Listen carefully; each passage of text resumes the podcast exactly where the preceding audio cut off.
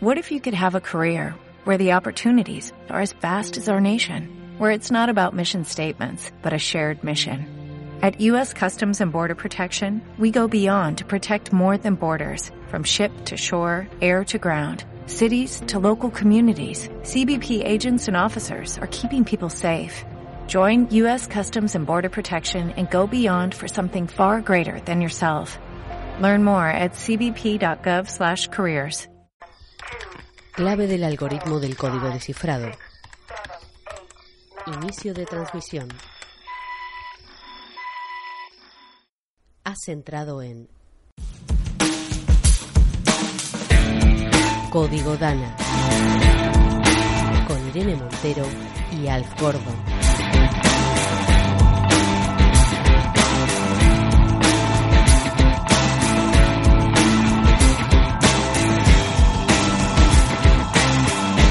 Código Dana.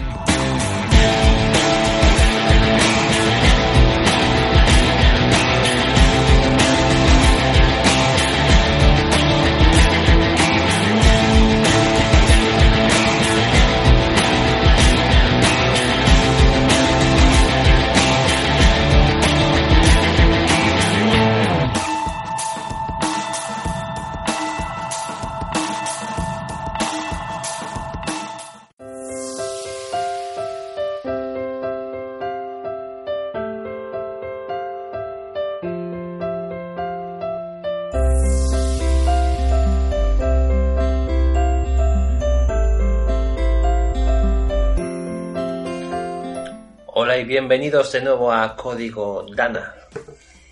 Este programa presentado por Alf Gordon. E Irene Montero. Qué buenas, Irene, ¿cuánto tiempo? Sí, hace ya una temporadita que no. Sí, perdón por el retraso, hemos tardado casi dos meses en, en sacar este nuevo episodio. Pero hemos trabajado mucho, tenemos muchos temas.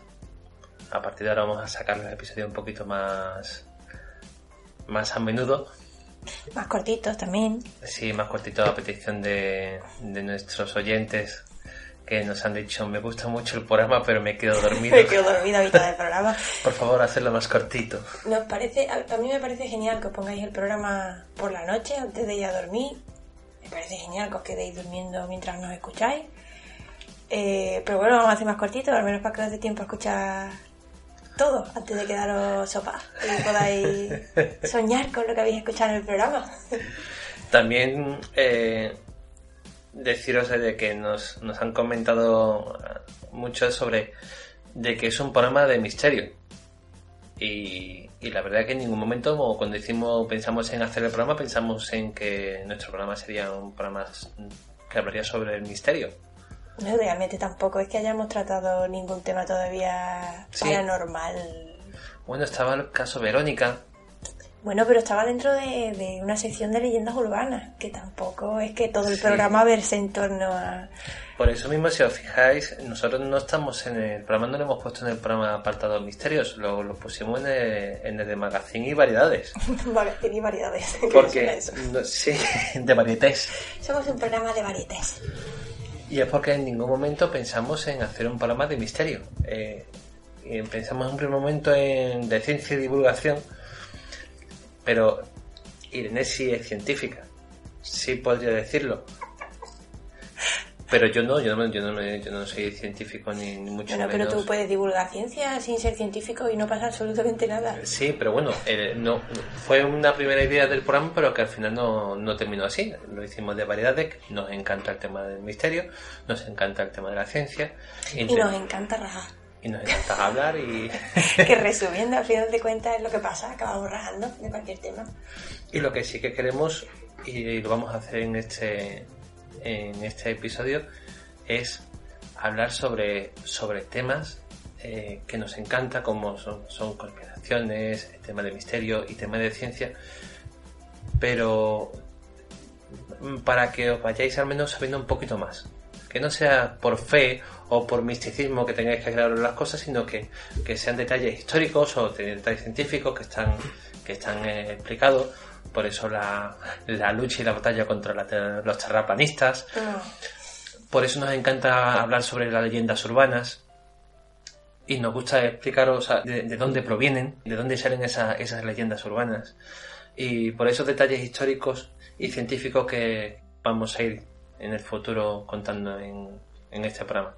Porque de eso es lo que queremos de que se trata el programa. Sí, de todos esos aspectos que están en, en el imaginario colectivo que muchas veces no sabemos ni siquiera de dónde salen. Y de eso, no es un programa de misterio. Me estoy acordando de la cabra mecánica, de que, que ellos decían de que su de que su grupo no era un grupo de, de flamenco pop. pues de la misma forma, esto no es un programa de misterio. Bienvenidos a Código Danda. Un programa que no es de misterio.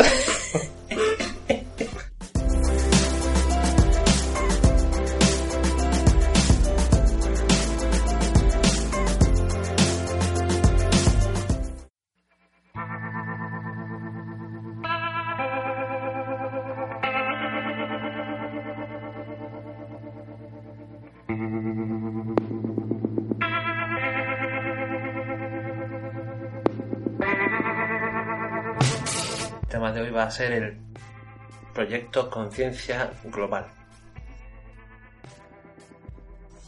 Estamos hablando de un proyecto que se está desarrollando en, la Universidad de Princeton.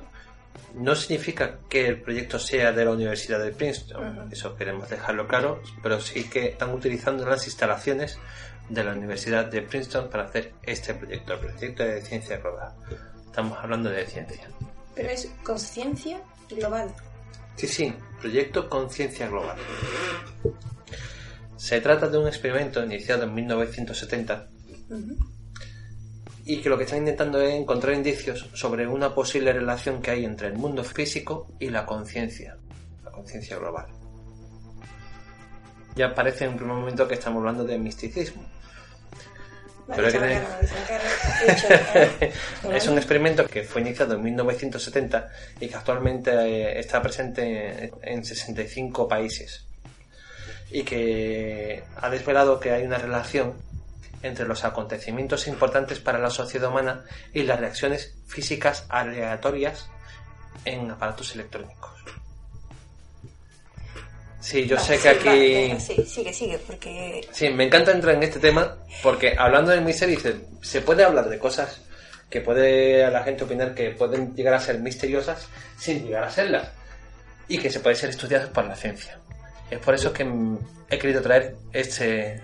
Es uno de, yo creo que es uno de esos temas mm, que es como, vale, me interesa, eh, quiero saber más, pero ahí queda un poco reticencia como no sé cómo de científico va a ser esto o cómo de místico va a ser esto. Sí, sí, o, al final esto es un gurú, ¿sabes? No, sí, sí, sí. Exactamente, lo quiero llevar porque este mismo proyecto, el problema que, que se está teniendo, como te digo, lleva desde 1970 trabajándose en él y sobre todo desde 1998 sacando, muy, sacando resultados muy, muy importantes. El problema que tiene actualmente es que los llamados místicos cuánticos lo han cogido. Místico cuántico. Sí, en plan. En plan religiones de la, de, la New Age, ¿sabes? Ah, eh, vale. Nuevas filosofías, ¿sabes? Que están utilizando la física cuántica para, para como dar explicación científica a que lo que ellos dicen es cierto. Mm. Y entonces este proyecto, que es un proyecto totalmente científico, eh, el cual ya te dice primeramente los científicos de que los resultados que ahora vamos a exponer son resultados ciertos, que te dan indicios, pero que todavía no hay demostraciones cuál es la interacción real o cómo se lleva a cabo. Simplemente se comprueba. Un segundito, antes de que siga. O sea, ¿realmente en qué consiste el, el experimento? ¿Qué es? Cierto es porque tenemos aquí a los oyentes seguramente que los que no conozcan el proyecto. todavía no has explicado el proyecto y te veo emocionado por querer contar los resultados pero por favor. Bien como les he dicho sabes es un, es un proyecto en el que desvela que hay una relación entre los acontecimientos importantes para la sociedad humana y las reacciones físicas aleatorias. Vale. no solo se desvían de sus valores habituales eh, cuando estamos hablando de un proyecto pero en qué consiste o sea ¿Qué es lo que estudia realmente o, en qué se basa? ¿De dónde saca los datos? Pues empecemos entonces de los proyectos de, de- de- en agosto de 1998 para explicarnos. Hubo un equipo de investigadores de la Universidad de Princeton, dirigido por el doctor Roger Nelson, que activó un proyecto de investigación llamado, como hemos dicho, bueno, está en inglés, Global Consciousness Project, proyecto de conciencia global, eh, que fue dedicado para estudiar la conciencia colectiva de la humanidad. Eh, partiendo de la teoría de que la mente humana está conectada más allá del espacio como un fenómeno no local y compartido. Y que ésta puede producir cambios que sean registrables en sistemas aleatorios. O sea, como si fuera, si la conciencia fuera una red neuronal, Exactamente. pero entre seres humanos. entre distintos individuos. Exactamente, que exista una conciencia entre distintos individuos que nos podemos contactar no solamente a través de la voz o de las imágenes, sino también de- eh, estamos conectados a través de la conciencia. Y que esa conciencia supuestamente afecta a hechos aleatorios. Sí, a aparatos, sobre todo a, sof- a software y aparatos electrónicos. Porque eso es lo necesario, porque la forma de poder ser registrado y poder ser investigado científicamente es que quede registrado. Exacto. Entonces, por eso mismo se instalaron más de 100 paquetes de software en distintos ordenadores de varios países, centralizando la llegada de datos a un ordenador central que estaba en la Universidad de Princeton. Esta red GCP, eh, que GCP son las iniciales del proyecto, eh, llevan operando ya 35 años y tiene presencia en 65 países, desde Alaska hasta Fiji. Una pregunta, Sí. perdona que te corte. ¿En España existe...? En España existen dos. Ah, sí. Sí, sí, tenemos, lo tengo, sabía que me ibas a hacer esa pregunta. No, como has hablado de la Universidad de Princeton y has dicho en 65 Sí, países, digo, tenemos, mira, tenemos uno en Madrid, en, en Ma- en Madrid, en, Madrid, en que somos me muy pongo- finos en sí, este cuando me pone de Madrid me pongo muy fino. Que lleva funcionando desde 2006 Ajá. y no corrijo, Madrid desde 2000, estaba desde 2013 y en Sevilla desde 2006.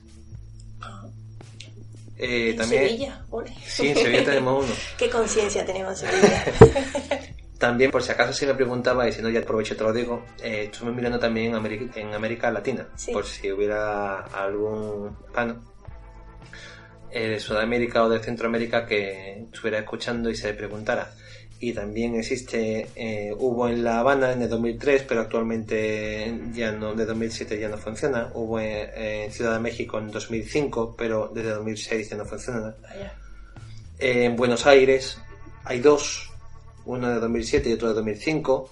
En Santiago de Chile desde 2006. En Lima, Perú desde 2008. En Bogotá desde 2005, aunque en 2006 dejó de funcionar. Y en, y en Quepos, en, en Costa Rica, de- desde 2006, pero dejó de funcionar en Vamos, 2007. que América del Sur está bastante mejor cubierta que España, ¿no? Sí, hombre, también por tamaño, pero es verdad que muchos ya en estos momentos ya no están funcionando. Pero bueno, o, pero bueno, existe por todo el mundo. Y como, como te iba diciendo, eh, Entonces, retomamos, hemos dicho que la, eh, esa conciencia funciona como una red neuronal sí, que va de un individuo a otro y que pueden afectar, estábamos diciendo, a procesos aleatorios. Exactamente. Que en este caso eran aparatos electrónicos. exactamente, eh, llamados eggs o huevos. En, Ah, eggs. vale, huevos. Sí, en inglés, huevos en inglés, eggs. EGG. Sí, sí. Ese, huevos, vale. Deciros que en este proyecto están trabajando 75 investigadores, analistas e ingenieros, que no estamos a ver, son científicos que, que, como digo, están trabajando muchos en... eh, son las instalaciones que no, no pertenecen a una investigación a Princeton, pero sí, es- sí trabajan en las instalaciones Sí, de la Universidad de Princeton y son científicos, contenga- o sea, son científicos, refutados, investigadores, analistas e ingenieros los que están llevando este programa. Y como te digo, ¿cómo funciona? Pues mira, el GCP funciona mediante una red de generadores numéricos aleatorios. Es muy importante el detalle este numérico aleatorio, porque nosotros, muchos sabrán que los ordenadores tienen sistema de botón aleatorio, las calculadoras... El eh, random, sí, eh, el sí, el de random, aleatorio. pero no es un número aleatorio real. Eso es importante. Aquí sí se está creando, ¿sabes? Se está haciendo con generadores numéricos aleatorios real. Ah, O sea, la, la idea es sacar, ¿sabe? Que sean números totalmente aleatorios sin ningún tipo de coordinación o constancia porque entonces dejaría de ser el resultado totalmente real. Con lo cual, estos son aleatorios, realmente. Una vez por segundo, cada GNA experimenta con 200 bits, es decir, con 200 ceros y unos aleatorios para determinar cuál de los dos dígitos prevalece. Es como tirar 200 veces una moneda al aire para determinar cuántas veces cae cara y cuántas veces cae cruz. El software instalado es simplemente un sistema que produce números totalmente aleatorios, como te he dicho, y, produce una secuencia sin ningún tipo de orden de ceros y unos que van apareciendo sin ningún tipo de simetría u orden. Como te he dicho, esto de que es realmente aleatorio, estamos utilizando dos leyes para realizar estos numeratorios, las leyes clásicas de cambio y lo de los grandes números. No sé si explicarlas o pues si puedes hacer un breve resumen porque mucha gente estará pensando, bueno, si yo tiro una moneda cara o cruz, tengo un 50% de probabilidad de que me salga cara y un 50% de que me salga Sí, o sea, las leyes clásicas de cambio te dice eso, que las secuencias se rigen por las leyes clásicas de cambio que dictan que los generadores emiten igual cantidad de unos y ceros en cada experimento. Y lo ve como ya científica, ya lo sabía. No, eso es lo, eso es lo que te dan en primera clase de estadística. y la ley de los grandes números, que es considerada el primer teorema fundamental de la teoría de la probabilidad, establece que a su vez que la frecuencia relativa de los resultados de un cierto experimento aleatorio tienden a estabilizarse en cierto número, que es precisamente la probabilidad, cuando el experimento se realiza muchas veces. Exacto, sí. la forma de sacar muestras importantes. Exactamente, o sea, necesitan muchas muestras de muchos países para que te den un resultado, sabes, que te salga de media. Y así saber cuando sabes tú cuál es la media habitual, cuando sabes cuando algo se sale de la se media. sale de la media, correcto. Muy bien explicado. Muchas gracias. Ay. Estamos hablando que yo no soy el científico aquí en esta mesa. Pero sí te está explicando muy bien. Muchas Bien, gracias. muchas gracias. Bueno, eso significa que hay un programa presente en cada ordenador de la red que registra las secuencias aleatorias resultantes de cada generación de unos y ceros. Eh, entonces, memoriza esas resultantes y envía los datos cada 5 minutos al servidor central que hay en Princeton, donde son comparados informáticamente con los datos obtenidos por el mismo procedimiento que el resto de la red. Lo estoy explicando todo muy bien y muy despacito para que la gente tenga muy claro cómo funciona, que no estamos hablando de ningún tipo de misticismo, sino muchas universidades tienen su ordenador, que, que instalan un, programa, que tienen un software eh, que lo que hace es generar ceros y uno y va mandando esos paquetes con los resultados por, por el tiempo, se lo va mandando a la Universidad de Princeton donde realizan las comparaciones. Es algo que en principio es muy sencillo, muy trabajoso, pero todo está totalmente informatizado. Yo tengo una, una duda que puede que lo vayas a contar más adelante, pero quizás a alguien se le esté generando la duda también. Sí, Este, estos eh, generadores de unos y ceros Sí. y todo, digamos, todo el paquete informático, evidentemente no está conectado a Internet, ¿no? Actualmente desconozco, yo, te- yo sé que se han hecho pruebas, no sé actualmente cuál es el sistema, porque sí se tiene que mandar por red a, a Princeton los resultados. Claro, bueno, Lo los que- resultados sí. Lo que, lo que se refiere al ex, al huevo que, que va trabajando, eso sí en principio, yo me recuerdo las primeras investigaciones se hacían incluso desde campana de Faraday, Para que no tuviera ningún tipo de... Sí, no hubiera una interacción de nada externo dentro de esos resultados Exacta- aleatorios. exactamente, lo que sí, ya te digo que este proyecto lo conocí hace, parece que fue ayer, pero hace casi 10 años. En 10 años la tecnología ha cambiado mucho, desconozco cuáles son los- actualmente los, los sistemas que están utilizando. Ya te digo, los primeros sistemas utilizaban esta campana de Faraday eh, Sí, sí. para que no para que no tuviera ningún tipo de interacción desde el exterior. Absolutamente ninguno. Sí, porque luego llegan siempre las típicas preguntas de ¿es posible que haya habido una interacción eléctrica de cualquier otro aparato que haya hecho que el- el- la secuencia de unos y ceros esté influenciada? To- todas estas cosas que, o si está conectada a internet en algún punto que pueda modificarse la secuencia. Ya te digo, en principio no. Lo que utiliza es un software que crea un número aleatorio totalmente real, que crea 200 Tuviera una manita robótica que tira dados 200 veces aleatoriamente para sacar- y te va sacando, y ¿sabes? te saca lo que. Ajá. 200, do- 200 ceros y unos de forma totalmente aleatoria por segundo. Y después los resultados se van enviando. Vale, Te te, te haya no, no, sí, no, pero que interesante, interesante. Lo gracioso es que sincrónicamente y al mismo tiempo, cada vez que un, que, que en el mundo, que de aquí eh, los resultados tan importantes de esta investigación, cada vez que en el mundo está por suceder un evento que es de interés global para la humanidad, esos ceros y unos comienzan a aparecer en patrones ordenados. Ya no hay aleatoriedad. O sea, siempre los resultados van aleatorios. Pero cuando pasa algo, deja de ser aleatorio. Un ejemplo, ¿sabes? Si, normalmente vamos a ponerlo para que lo entienda la gente, si va a los resultados 0101, 00, 1001, 111, 00, 001, normal. Cuando pasa algo importante que es de importancia global para la humanidad, empieza 000001111110000001111. Ya no solamente un ordenador, estamos hablando entre todos los sistemas de todos los juegos, sex, de los 65 países. Es un efecto global. Wow. Para toda la humanidad. Por eso ahí era, entre otras cosas, mi pregunta de si estaba conectada a internet, porque si tú imagínate que, que no es el caso, ¿vale? Porque si estuviera conectada a la red internet, el hecho de que a lo mejor un millón de personas se conecten de pronto a Twitter para buscar una noticia implicaría ahí un... No, porque es que además hay un efecto que se ha comprobado en varias ocasiones que tira eso por la ventana. Porque es que el experimento ha demostrado eh, en muchas ocasiones el efecto se ha anticipado a los eventos. Hostia, esta es la parte acojonante del proyecto. Vale. ¿Vale? Que se anticipa a los eventos más importantes para la humanidad como el atentado a las Torres Gemelas o el reciente tsunami japonés. Bueno, reciente. En, eso, en esos resultados, eh, horas antes, ya empezó a producirse el efecto.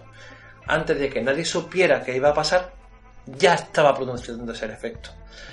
Horas después pasó eh, con el tema del tsunami, con el tema de las Torres Gemelas. Después aplicaremos a ver más, más casos en los que se ha producido. Que es como un marcador muy importante de un acontecimiento, pero no sabes sobre qué. Sí, no, ya, ya te digo, hay veces que simplemente cuando pasan salta y ve, pero que ha habido ocasiones en los que se ha anticipado in- incluso que eso ha sido lo que ha provocado que la pregunta que has hecho, ¿sabes? De que la posibilidad Sí, de... sí, en la- este caso no es que un grupo de personas grandes buscando información relativa al mismo suceso haya y, que no está- provocado eso. y que no estamos hablando de cinco minutos, estamos hablando de horas. Sí, y de horas proceso- antes ya empezó a provocar el efecto, ¿sabes? De, de dejar la aleatoriedad y empezar a tener eh, cierto patrón. cierto patrón, exactamente. Muchas gracias. Entonces, uff, madre mía, espera, estoy dig- digiriendo información. Decirte que es que eso no hablamos porque siempre que se van a, nos vamos al proyecto de, eh, de conciencia global, nos vamos siempre al 11S y nos vamos al tsunami de Japón, pero que en los últimos 16 años se ha comprobado con 480 eventos globales medidos. Y tengo una pregunta que me surge. ¿Siempre son eventos catastróficos? ¿O también... No, ha, ha pasado incluso, por ejemplo, cuando con, por la fumata blanca de Francisco I, sea, con la elección del Papa nuevo, eh, también se produjo. O sea, no tiene por qué ser cosas malas, simplemente cosas que afecten a, a la conciencia de que esté toda la sociedad atenta. Ha pasado con, con- con el Papa. Para que os hagáis una idea, comprobados los patrones de coherencia que han sido cuantificados en los 480 eventos, en la probabilidad de que esto pueda pasar por casualidad es uno entre un billón. ¿De acuerdo? En los últimos 16 años, hasta ahora, con los 480 eventos globales que ha pasado, la probabilidad de que esto haya pasado por casualidad es entre uno entre un billón. O sea, Sí, estadísticamente. estadísticamente lo que te está demostrando es esto pasa por algo. Lo que pasa es que a mí me surge una. Una curiosidad. Bueno, una curiosidad no. Realmente estamos hablando de, de dos hechos que están ocurriendo, parece ser, al mismo tiempo, pero realmente no existe una conexión. O sea, no, no- todavía no se puede demostrar que una cosa realmente pase por la otra. Ocurren a la vez. Sí, verá, esto es una estadística que que cuando juegan con las estadísticas lo peligroso, yo siempre te pongo el ejemplo sí. de El mechero. hace un est- sí, el estudio del mechero. Se hace un estudio y estadísticamente la gente que tiene un mechero en el bolsillo son más propensas de tener cáncer, con lo cual el mechero provoca cáncer. Ya, es- sí, es el usar más la estadística, claro. Entonces sabemos que, Bueno, que cuando pasa un evento pasa esta aleatoriedad. O sea, eso está comprobado. Eso ya está científicamente comprobado. Ya te digo que, la casualidad que- es uno entre un billón. Que dos hechos ocurren a la Sí. vez. Vale, lo que pasa es que actualmente no, no se puede demostrar que esa conciencia colectiva eh, sea lo que provoca. Sí, pero bueno, lo que hay que tener claro es que, ya que te digo, estas mediciones, eh, que están estadísticamente significativas y merecedoras de la consideración científica como una Sí, sí, hipótesis ah. que ha sido comprobada, El proceso científico no lo pongo en duda, ¿vale? El, el- todo el, el proceso que se está haciendo. Sí. Lo que pasa que, que claro, que, hombre, lo, lo más evidente o lo más o la tendencia a pensar es que sí, que están relacionados. Lo que falta todavía por ver es cómo. ¿Cómo es posible?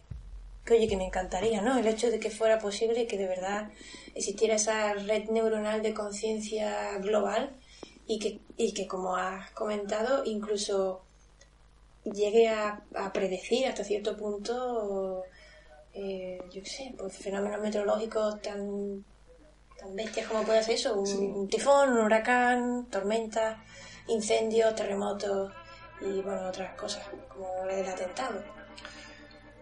normal no es.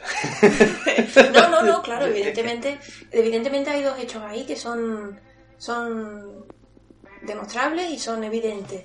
Es la conexión entre ellos lo que todavía no tiene explicación. Nos gusta, nos gusta especular sobre ello, sobre que están relacionados y que, realmente sería genial, o sea, sería un indicador genial y sería un gran descubrimiento mm, llegar a demostrar que realmente eh, todo el mundo está conectado de alguna manera.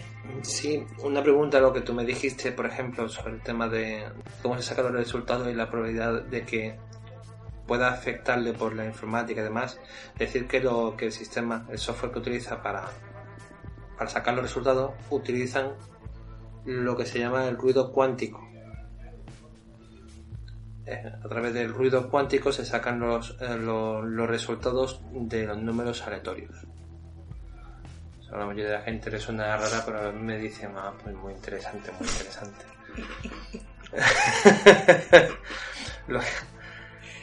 Y lo que provoca es que eso, la mayoría del tiempo, eh, refleja resultados que, que mantienen más o menos una línea plana de probabilidad, o sea, casi 50-50 prácticamente. Eh, es cuando pasa algo cuando se, se- o se pone todos a cero o se ponen todos a uno, creando patrones, pero siempre todos a la vez. Bueno, ¿en qué casos eh, tienes que puedas comentarnos de hechos históricos mm, que digamos haya ocurrido? Es que tenemos mucho, porque eh, lo he estado mirando. Eh, está desde el bombardeo de las embajadas, el 11S que has dicho, el tsunami de Japón, el entierro de Diana de Gales en la abadía de, We- de- de Westminster, es lo que hemos dicho, ¿sabes? Por ejemplo, lo de la fumata blanca con, con Francisco I, eh, bo- bombardeos de la OTAN sobre Yugoslavia, la tragedia submarina del Kursk, incluso fechas que siempre son todos los años igual. La víspera de Año Nuevo, también, ¿sabes? Durante Año Nuevo también pasa. Es que ya te, te digo, ahora mismo eh, no lo tengo apuntado, eh, te estoy hablando de, memoria y son, ya te digo, son 480 casos, ¿sabes? De que, de que, de que están registrados. Os recomiendo, tienen su propia página web, vamos a dejarlo, ¿sabes? El proyecto tiene su propia página web, en parte, sobre todo la entrada, está, está también en castellano, para que cualquiera pueda, pueda acceder, leerlo. Aparece el mapa donde están todos los juegos y te dan los resultados de, los momentos. Está actualmente está todo publicado y cualquiera puede comprobarlo. A mí me, me surge una pregunta de esto, estoy, estoy preguntando, no sé. y, es si los eventos en los que, digamos, se ha podido mm, registrar este cambio tan importante son eventos que han tenido mucha repercusión eh, a nivel de noticias, ya sea periódicos, en la tele, en la radio, o sea, noticias a las que se le haya dado mucho bombo. ¿vale? Que se las ha considerado muy importantes. Y luego hay otros eventos que igualmente son, son horribles, son desastrosos, que conlleva pérdidas de vidas humanas, pero luego no se le ha dado tanto bombo a nivel de noticiario. No sé si me explico. Sí, ya te digo, son 480, lo que pasa que cuando empiezas a mirarlo, lo que te, siempre te salen la- las más habituales. Eh, eh, tengo aquí que tengo el recorte de apunte de que, por ejemplo, el Journal Scientific Exploration, que es una revista científica, intentan demostrar de que, de que dichas desviaciones, sobre todo en el, en el caso registrado del 11S, que pudieran atribuirse a alteraciones electromagnéticas o el excesivo uso de los móviles. Pero que lo desmiente. O sea, que no es posible. O sea, hay mucha gente, yo me imagino que muchos de vosotros oyentes que estéis escuchando el programa estén intentando buscarle una, explica, una explicación. Claro sí, es lo primero, a ver, lo primero, eh, desgraciadamente lo primero que hacemos es no chocar contra Sí. ellos. O sea, no, no es por motivo del internet, no es por el uso excesivo de móviles, no es no se puede atribuir a alteraciones electromagnéticas. Ya digo, es totalmente independiente, lo, como, como ya te comenté al principio, al menos actualmente no sé cómo es el sistema, en su momento yo digo que estaba en campana de Faraday, No, claro, tiene que estar completamente aislado para que, pues yo que sé, un aluvión de llamadas, eh, la red eléctrica colapsada, que esas cosas realmente no le afecten. Porque estamos hablando de picos muy altos de gente pues, intentando localizar a familiares, haciendo llamadas de emergencia, Y que te- noticias en internet. Pero es que, por ejemplo, el tema de eh, el tema del 11S, si no me equivoco, tendría que mirarlo, pero creo que fueron eh, horas antes, cuatro horas antes, sí, sí, que cuando eso empezó a saltar. eso Pero, por ejemplo, el del tsunami eh, fue 24 horas antes. 24 horas antes de que sucediera el inmenso terremoto esto en el Océano Índico, donde afectó a Asia Occidental y devastó las costas y matando, y no sé cuántos fueron, 250.000 personas, si no, eh, estoy hablando de memoria. Eh, se trastocó 24 horas antes. Sí, sí, que lo impresionante es eso, que, que en 65, bueno, ya no sé si eran 65 países distintos, ¿me has dicho?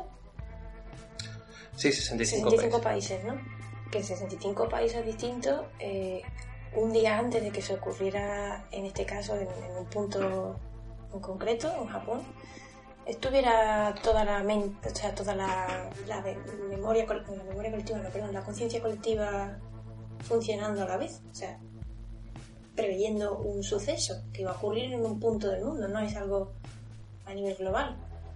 Que ahí es donde viene todo el, el misterio del proyecto.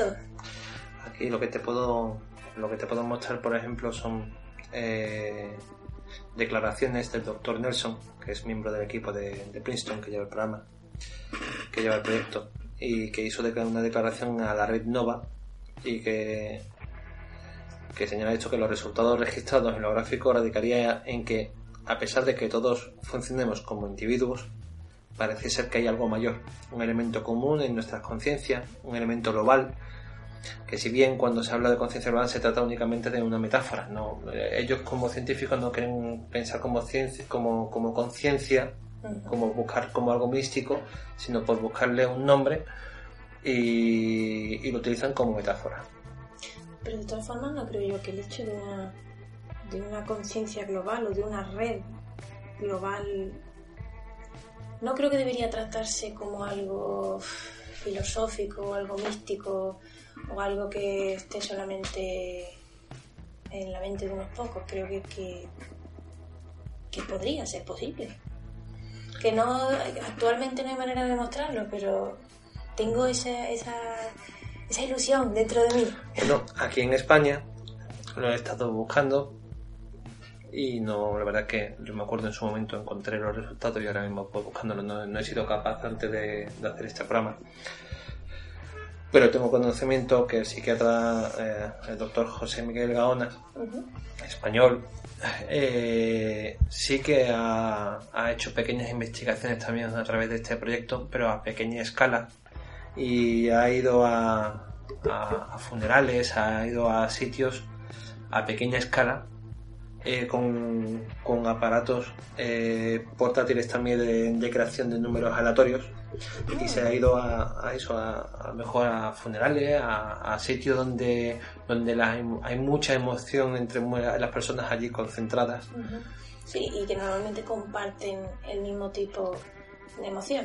Exactamente. Y, y a pequeña escala, en pequeños momentos, esa- ese aparato también ha, también ha sufrido ese mismo efecto.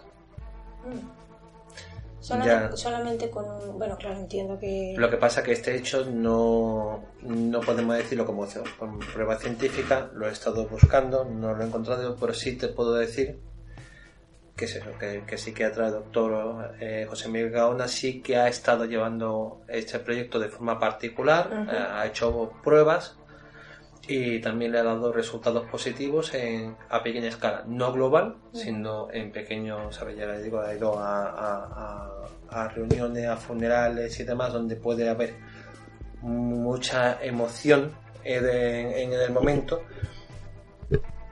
y esa emoción ha provocado la, la variación de, de la secuencia numérica. de la secuencia numérica de un aparato electrónico. Pero volvemos a lo mismo, aunque sean pequeños, o sea, que sean individuos en un, en un espacio más aislado, siguen siendo eso, individuos que se interconectan por, por la sensación del momento. O sea, un entierro, pues, una sensación de tristeza o de pérdida, igual que si, no sé, a lo mejor lo mete en una boda o en una celebración, en un cumpleaños, igual que si lo pones a funcionar antes de fin de año, ¿no? Esa, esa alineación. Bueno, eso es una cosa que me resultaría curiosa de ver, porque claro, el fin de año no, no ocurre a, a la misma vez en todo el mundo. No, pero no sucede, te- como te he comentado, es a vísperas. Sí.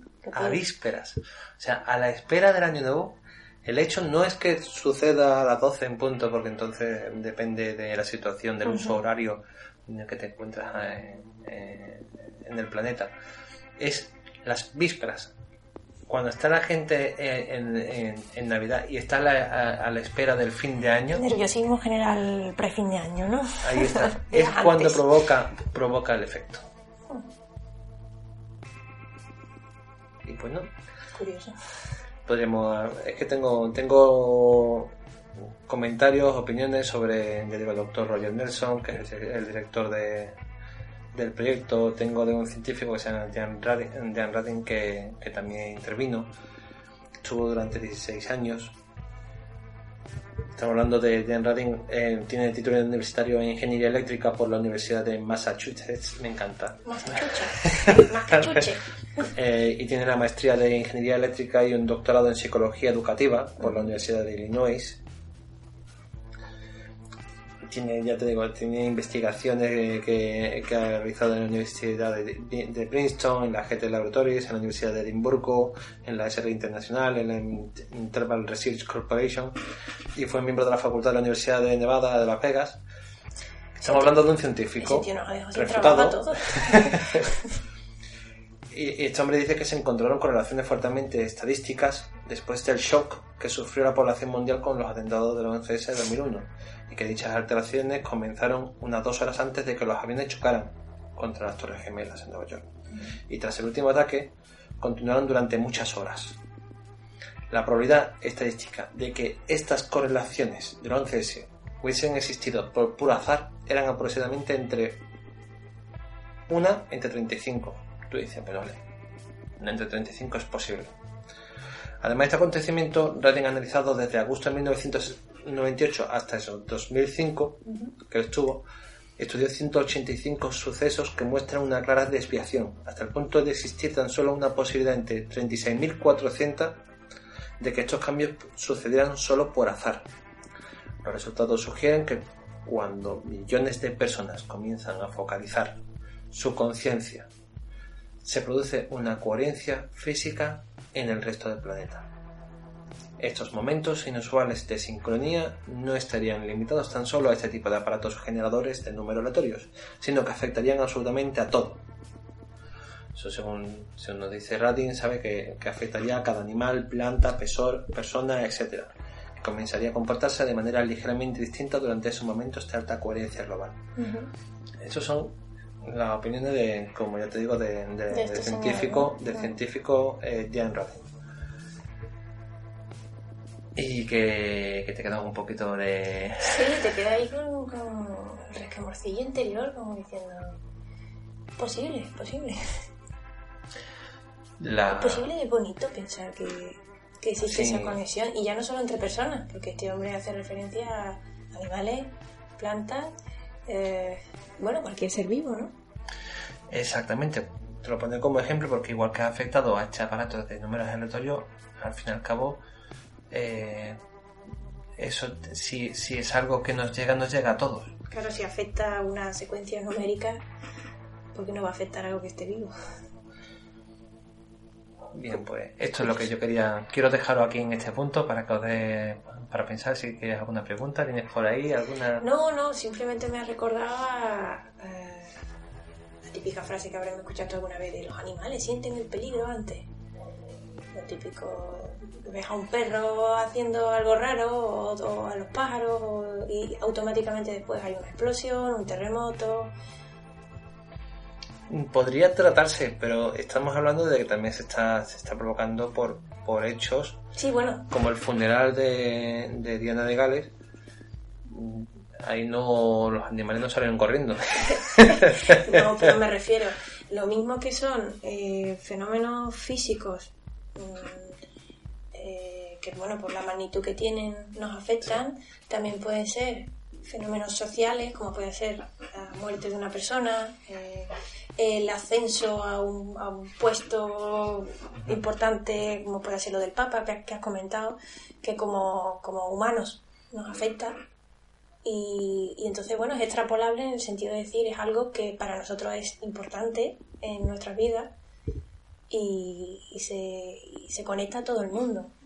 Lo que pasa es que, que me sigue quedando la duda de si, de si funciona o, bueno, es- o ha sido más evidente con, con eso, con, con hechos que hayan sido muy retransmitidos muy a nivel global y si con cosas que también son, son gordas, o sea, yo qué sé, mm, la cantidad de accidentes que ocurren día a día y que a lo mejor pasan inadvertidos. Sí, ahí están, por- eso querido también mostrarlo, o al, al menos vagamente, en los resultados que, que comentó el doctor Gaona, eh, que lo ha hecho a, a pequeña escala y que también daba resultados. Mm, mi opinión, Sí, por favor. si fuera conciencia humana, nosotros no podríamos predecir que va a pasar algo terrible 24 horas antes. Tiene que ser otra cosa. Ya tendríamos que irnos a, o a la física cuántica. Había. No quería sacar este tema en el programa de radio porque de verdad lo he estado, lo he estado buscando por todas partes. Tuve conocimiento de, un- de una investigación sobre, sobre el espacio-tiempo en el que podía existir puntos fijos en el tiempo que eran fijos entre punto A al punto B sí existía la aleatoriedad. Me da la sensación de que sí pudiera ir por ahí. Lo que pasa que lo estoy diciendo con la boca pequeña porque de verdad he intentado buscar y claro, hay tantas hipótesis y teorías de la física cuántica que he intentado buscarlo y de verdad que no, no, no he sido capaz de encontrar nuevamente dicho, dicha investigación. En cuanto lo encuentre podríamos hacer un programa al respecto sobre, sobre esa teoría y cómo y por dónde va, cómo va esa teoría. Pero sería de que hay puntos in- invariables en el tiempo, Hechos inamovibles. hechos inamovibles, muchas gracias, hechos inamovibles que tienen que suceder. Y lo que pasa entre A y B sí es totalmente aleatorio, por eso sale ceros y unos. Pero cuando pasan unos hechos que siempre tienen que pasar, que es invariable, empiezan los patrones ceros y unos. Y entonces ya entraríamos en la, en la historia de el tiempo está escrito, no existe el libre albedrío, etcétera, etcétera. Y eso Existe- nos daría para otro programa. Sí, existiría libre albedrío solamente, Entre A y B. pero el A y el B sería constante siempre.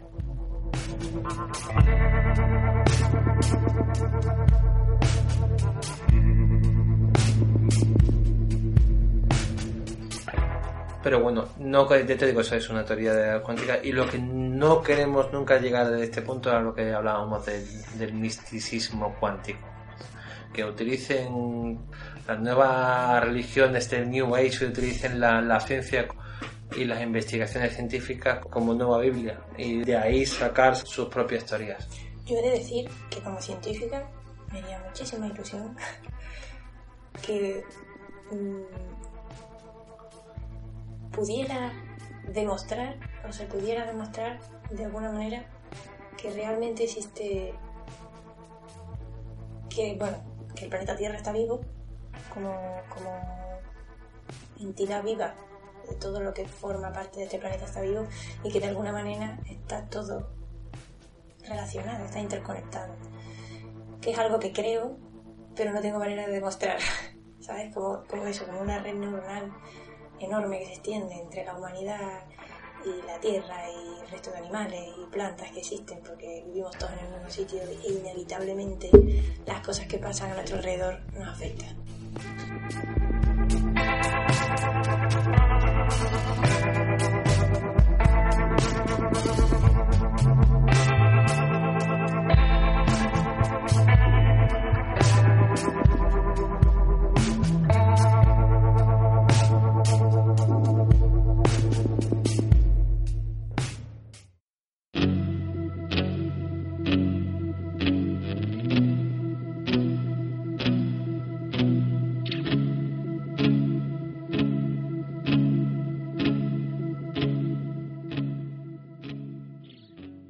Yo creo que ya con esto es buen momento para terminar. Deciros que junto al programa vamos a dejar los enlaces tanto del proyecto oficial como en Wikipedia, que también está, y apuntes de entrevistas y estudios bueno, y revistas en internet que han hecho. Sí, que han hecho eco del proyecto. Exactamente. y, y poco más. Pues Alfonso, muchísimas gracias por informarte, por traerlo al programa, por contárnoslo a todos nosotros por generarnos más dudas en la cabeza y, responder algunas de las que ya teníamos. Muchísimas gracias, Irene. Me ha gustado mucho traer este proyecto para que todo el mundo pueda comprobar cómo no hace falta ser un programa de misterio. O sea, la misma ciencia ya está llena de misterios. La ciencia está llena de misterios. Y aquí nos despedimos. Eh, hasta el próximo programa de Código de Un placer que nos hayáis escuchado.